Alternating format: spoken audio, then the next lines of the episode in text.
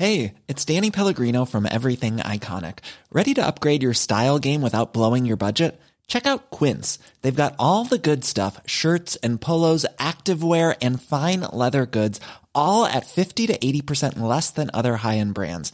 And the best part? They're all about safe, ethical, and responsible manufacturing. Get that luxury vibe without the luxury price tag.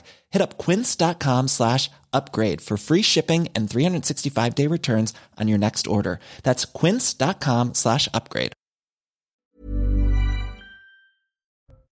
Après avoir avoué le meurtre de Justine Vérac, le suspect, prénommé Lucas, a été mis en examen et placé en détention provisoire. Le corps de la jeune femme a été retrouvé près du domicile du mis en cause. À le père de la fillette a été entendu par la police puis placé en garde à vue. L'homme est suspecté d'avoir tabassé l'agresseur présumé de sa fille de 6 ans. Son avocat a réagi, vous l'entendrez. Hassani Hussein, bientôt remise en liberté et placé sous surveillance électronique. L'imam marocain de 58 ans va quitter la prison belge dans laquelle il est incarcéré depuis un mois. Nous ferons le point avec notre correspondant à Bruxelles. Et enfin, des températures inhabituelles pour la saison ont été enregistrées ces derniers jours en France. Et cela devrait durer jusqu'à la fin de la semaine prochaine, même si certains profitent de ces chaleurs. Ce phénomène inquiète les scientifiques.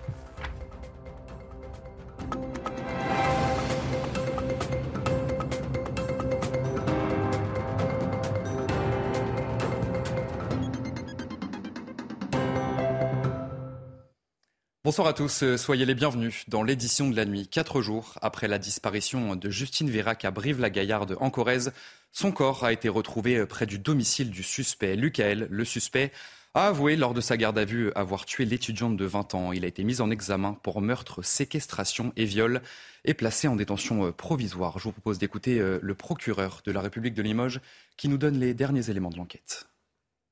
Le mis en cause a reconnu quelques heures avant la fin de sa garde à vue et en présence de son conseil, avoir tué la victime alors qu'ils se trouvaient tous deux à son domicile et qu'ils venaient d'avoir un rapport sexuel consenti.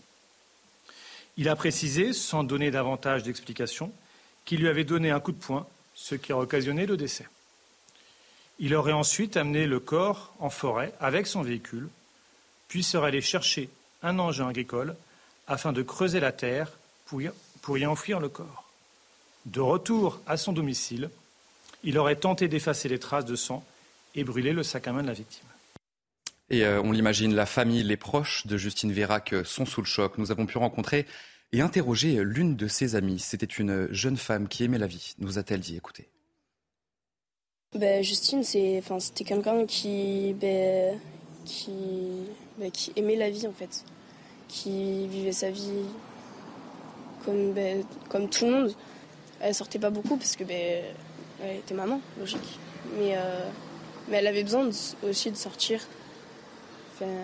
d'avoir sa vie de, jeune. Mais euh, enfin, tout le monde me disait qu'elle était décédée, que c'était trop tard et tout. Mais moi, je voulais pas, je voulais pas l'entendre. Et je pense que je vais toujours pas l'entendre. Après, je pense qu'elle serait pas montée dans, dans une voiture que quelqu'un, enfin, la personne, elle ne connaîtrait pas. Mais puisqu'elle connaissait euh, bah, Lucas, bah, voilà, c'est pas méfier et puis, euh, ça, aurait pu nous arriver à tous en vrai. Et dans la région, euh, l'émotion est immense. Jeanne Cancard et Fabrice Elsner sont sur place pour CNews. Ils ont rencontré euh, des proches de Justine Vérac et des membres de la famille du principal suspect. Les proches de Justine décrivent tous une jeune femme attentionnée, tournée vers les autres, bienveillante. Justine, 20 ans, était aussi mère de famille, mère d'un petit garçon âgé de 2 ans. C'était toute sa vie, nous a confié l'une de ses amies que nous avons pu rencontrer tout à l'heure. Cette amie qui nous parle aussi du métier de Justine. Elle avait fait des études pour devenir aide-soignante, une profession finalement à l'image de sa personnalité, nous a-t-elle dit. Cette amie qui nous a aussi parlé des rapports qu'entretenait Justine avec son meurtrier présumé. Elle le connaissait de soi de fête. Elle n'avait pas vraiment de raison, selon son ami, de se méfier de ce jeune individu de 21 ans. Je regrette ce soir une chose, nous a-t-elle dit. Je regrette de ne pas être sortie avec elle samedi soir. Je ne sais pas si cela aurait pu changer quelque chose, mais je ne peux pas m'empêcher d'y penser, nous a-t-elle confié tout à l'heure. Nous avons aussi rencontré euh, des membres de la famille du principal suspect, deux de ses oncles qui vivent aussi sur le même terrain que lui, deux hommes d'une cinquantaine d'années qui ne réalisent toujours pas comment leur neveu a pu commettre un tel acte. Aujourd'hui, nous expliquent être la cible avec leurs enfants sur les réseaux sociaux de menaces, mais nous n'y sommes pour rien. Jamais nous n'aurions pu penser qu'une telle horreur pourrait se produire, nous ont-ils confié tout à l'heure. Le suspect euh, prénommé Lucas a donc été mis en examen pour meurtre, séquestration et viol. Âgé de 21 ans et originaire de Bénin en Corrèze, il était agriculteur et déjà connu pour des faits de pyromanie. Et pourtant, selon le maire de la ville de Bénin, c'était un garçon sans histoire. C'est quelqu'un qui, ne posait pas de problème dans la, commune euh, jusqu'à aujourd'hui. C'est une famille qui est très connue de, Bénin, qui euh, le, grand-père avait été euh, adjoint à la commune à Bénin. C'est une famille qui est très impliquée dans la vie associative, hein, dans le football. Lucas était au comité des fêtes. Voilà, donc une personne qui était toujours volontaire. À l'école, c'était que Lucas, il était, c'était pas, c'était pas, il était turbulent, c'était quelque chose, mais jamais eu, on n'avait jamais eu de problème avec lui. L'actualité également marquée euh, par les suites de l'affaire à Roanne, dans la Loire, suspecté d'avoir tabassé l'agresseur présumé de sa fille de 6 ans. Le père et ses trois amis ont été placés euh, en garde à vue et entendus par la police euh, ce jeudi. On va écouter l'avocat du père de la petite fille qui évoque l'incompréhension de son client. Bah, il est complètement effondré parce que ça fait deux jours qu'il tient sa femme à bout de bras, qui a très peur tout le temps, qui ne dort pas, qui ne mange pas et qui vit extrêmement mal la situation que nous connaissons aujourd'hui. Il est un peu étonné par le placement en garde à vue parce qu'il s'est déjà expliqué sur les faits en audition libre. Il a dit tout ce qu'il avait à dire. Il a complètement assumé sa responsabilité. Donc c'est vrai que le placement en garde à vue est pour nous un étonnement. Nos équipes ont pu rencontrer l'un des trois amis du père avec qui aurait tabassé l'agresseur présumé de sa fille. Boulanoir a participé à la traque de l'adolescent. Alors regrette-t-il son geste? Dans quel état d'esprit est-il une semaine après les faits? Régine Delfour, Thibault Marcheteau, Vincent Fandès. Boulanoir est un ami et voisin du père de la petite fille agressée à son domicile la semaine dernière. Le lendemain des faits, dans la nuit, il monte la garde près de leur maison lorsqu'il voit une ombre s'approcher. Selon lui, il s'agit de l'agresseur présumé. Il décide alors de l'interroger sur son identité, ses intentions. Dans le même temps, il dit à son ami, le père de la victime, de sortir de chez lui pour prendre en photo la personne en question. La photo, il retourne chez lui, il fait confirmer, enfin, il fait voir à sa femme, sa femme malheureusement confirme. Dès qu'il est ressorti de son domicile, il a craqué, c'est lui, il est parti en courant. Il y a eu une altercation du coup bah, entre le père, vu que c'est lui qui l'a attrapé, et, euh, l'agresseur. Il y a eu les coups qui ont été portés. Boulanoir explique ensuite être intervenu pour calmer son ami et figer la situation avant l'arrivée de la police. Malgré sa convocation au commissariat ce matin, il n'exprime pas de regret. J'ai des remords. Je ne regretterai jamais rien. Je ne regretterai pas de l'avoir attrapé. Je ne regrette pas d'avoir été là. Il est entendu aujourd'hui avec trois autres personnes, dont le père de la victime. Gérald Darmanin est revenu sur cette affaire ce jeudi. Le ministre, le ministre de l'Intérieur a parlé d'une défaite collective. Moi, je comprends qu'un père ou une mère de famille euh, soit extrêmement choqué quand sa fille de 6 ans est attouchée sexuellement. Mais en même temps, euh, je veux dire que c'est aussi une défaite euh, collective de voir que les gens veulent se faire euh, justice eux-mêmes. C'est absolument inacceptable. Ce n'est pas la société que je veux. La société que nous souhaitons tous, c'est que l'État, la police, la justice puissent intervenir en premier et condamner les personnes. Et ce n'est pas les gens qui se font justice eux-mêmes. Moi, je vois dans cette terrible affaire, encore une fois, notre devoir de travailler davantage, de mettre davantage de moyens pour que la police, ce qu'elle a fait assez rapidement dans cette affaire, soit arrivée, que la justice puisse condamner personne, ce qu'elle a fait dans cette affaire, puisque ce jeune, euh, si j'ose dire, euh, qui serait responsable de ces attouchements, a été mis euh, en détention provisoire, donc elle n'a pas tremblé, la main de la justice. Et on en vient à cet appel à témoins à Évry, dans l'Essonne. Une vidéo qui a fait le tour des réseaux sociaux ce week-end montre un homme en train de se faire frapper par une bande de jeunes. C'est sous forme de petites annonces que l'appel à témoins a été lancé sur Twitter. Les précisions de notre journaliste police-justice Noémie Schulz. Tout est parti d'une vidéo et d'une série de messages postés euh, ce week-end sur euh, un compte euh, suivi par plus de 20 000 personnes sur Twitter, le compte Tajmat, qui se présente comme une plateforme collaborative pour les Maghrébins. Les images de la vidéo sont choquantes. On y voit un homme avec une capuche se faire violemment agresser par une bande de jeunes dans une laverie. Les administrateurs du site pensent que les faits se sont passés en Seine-Saint-Denis, mais n'ont pas plus de précision. Ils lancent donc un appel à témoins. Nous recherchons l'endroit exact, les agresseurs et la victime afin de l'accompagner juridiquement. Voilà ce qu'on peut lire dans un des messages.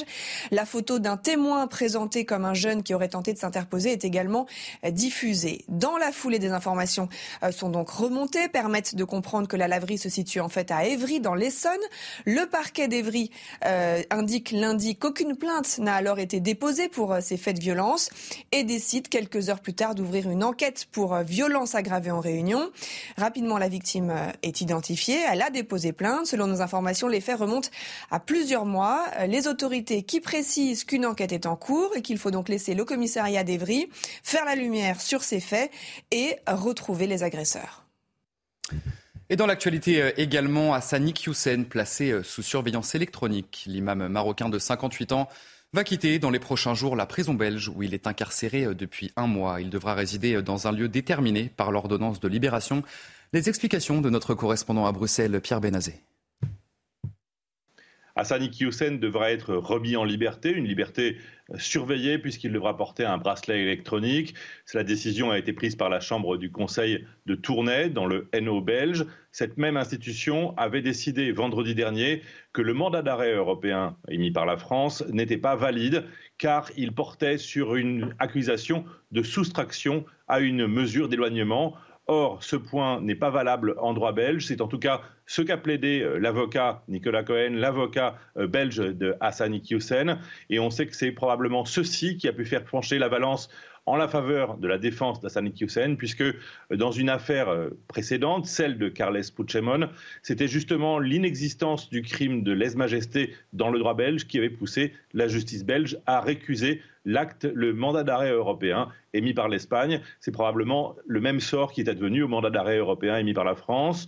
Cependant, le parquet est favorable à l'exécution de ce mandat d'arrêt européen. Il a donc fait appel. C'est la raison pour laquelle Hassan Iqiyoussen était jusqu'ici resté en prison et qu'il sera maintenant euh, en liberté surveillée pour pouvoir être présent lors de cet appel qui devrait avoir lieu d'ici une quinzaine de jours.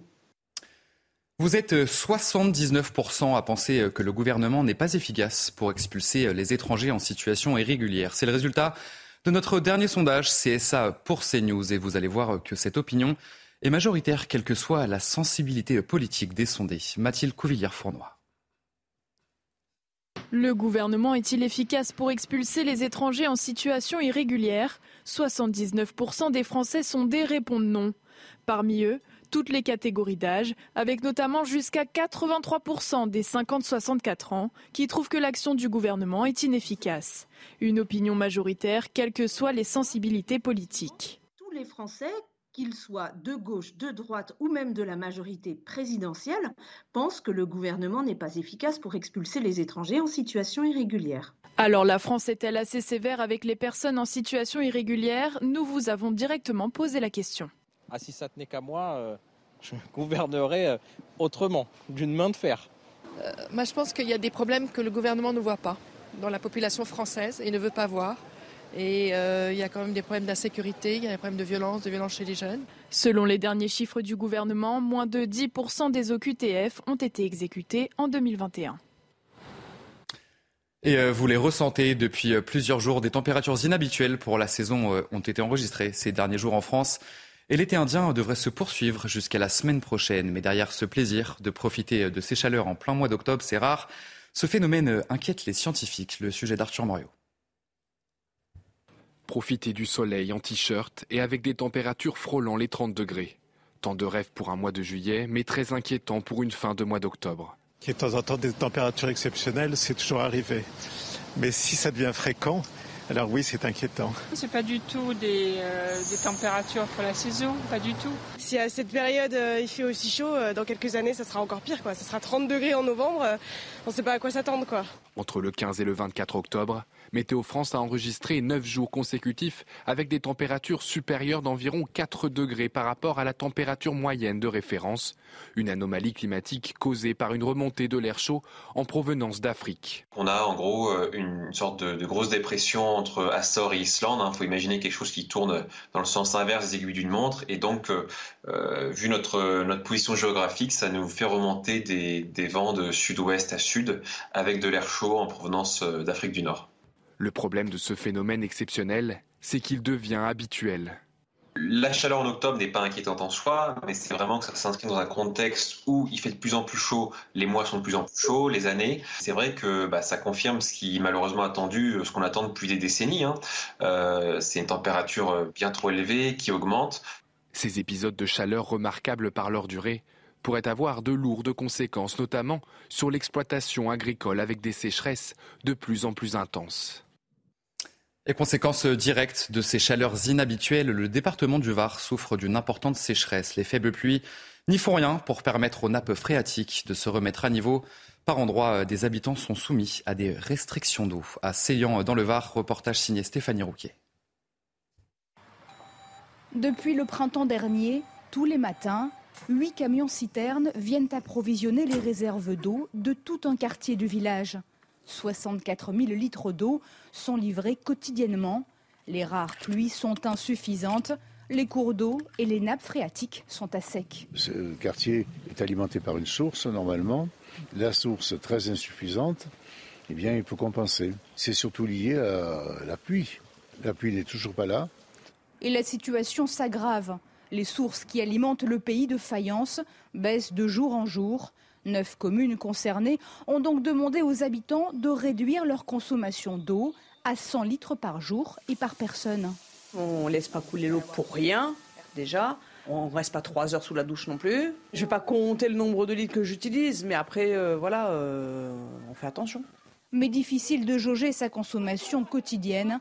Alors le maire de Seyan est allé plus loin. Il a fait installer une centaine de réducteurs qui diminuent mécaniquement le débit d'eau dans les foyers une première en France. Les habitants, inquiets, attendent désormais le retour de la pluie pour sortir de la crise. En Italie, une attaque au couteau a fait au moins un mort et quatre blessés euh, ce jeudi soir. Parmi les blessés figure Pablo Mira, footballeur de l'équipe d'Arsenal prêté à Monza cette année. Les faits se sont produits dans un centre commercial près de Milan. Selon les premiers éléments de l'enquête, il s'agit d'un acte isolé d'un déséquilibré de 46 ans. L'homme qui, souffrait, qui souffrirait de troubles psychiatriques a été interpellé par les forces de l'ordre.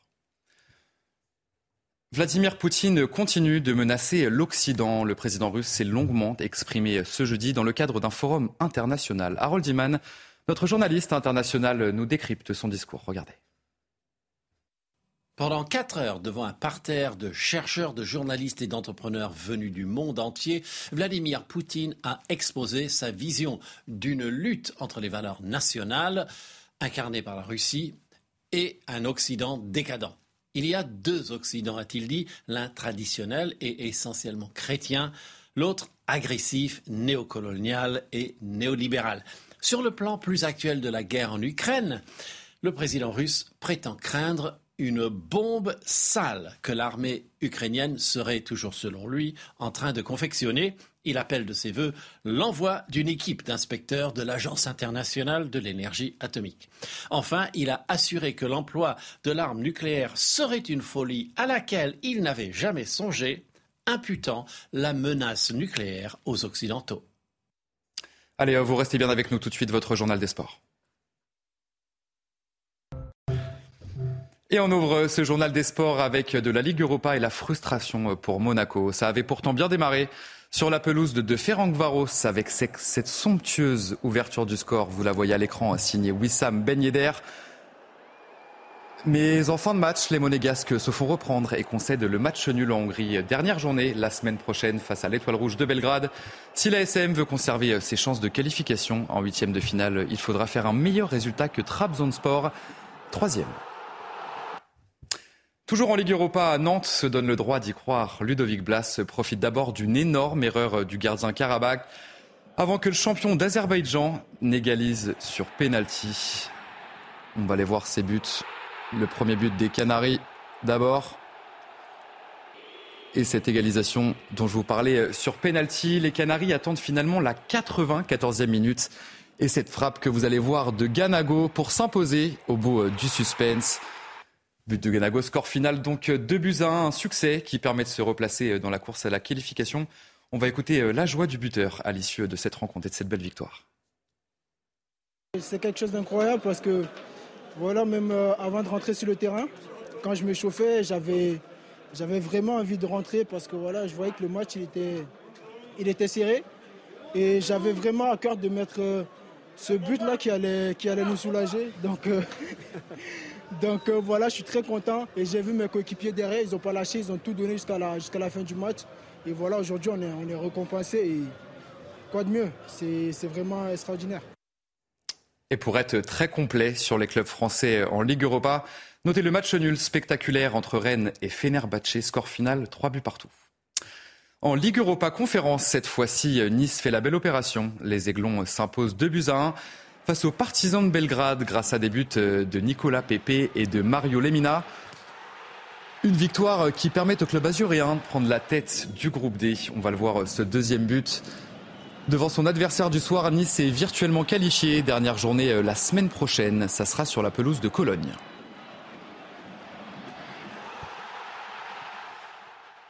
Et après le football, on va changer, on va passer au cyclisme et au Tour de France. Le parcours de l'édition 2023 a été révélé ce mercredi.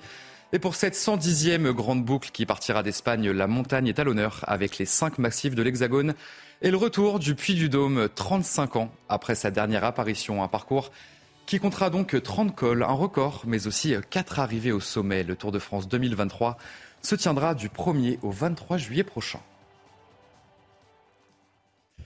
Monaco sur la scène européenne, c'était aussi le cas en basket. La Roca Team avait rendez-vous avec l'Olympiakos pour le compte de la cinquième journée d'Euroleague et le club de la Principauté a frappé fort. Victoire 81-76 face à des Grecs jusque-là invaincus. À noter la performance de Mike James, auteur de 20 points et 5 passes. Le français Ilio Kobo finit meilleur marqueur avec 23 points. Une petite revanche pour Monaco six mois après son quart de finale perdu sur ce même parquet.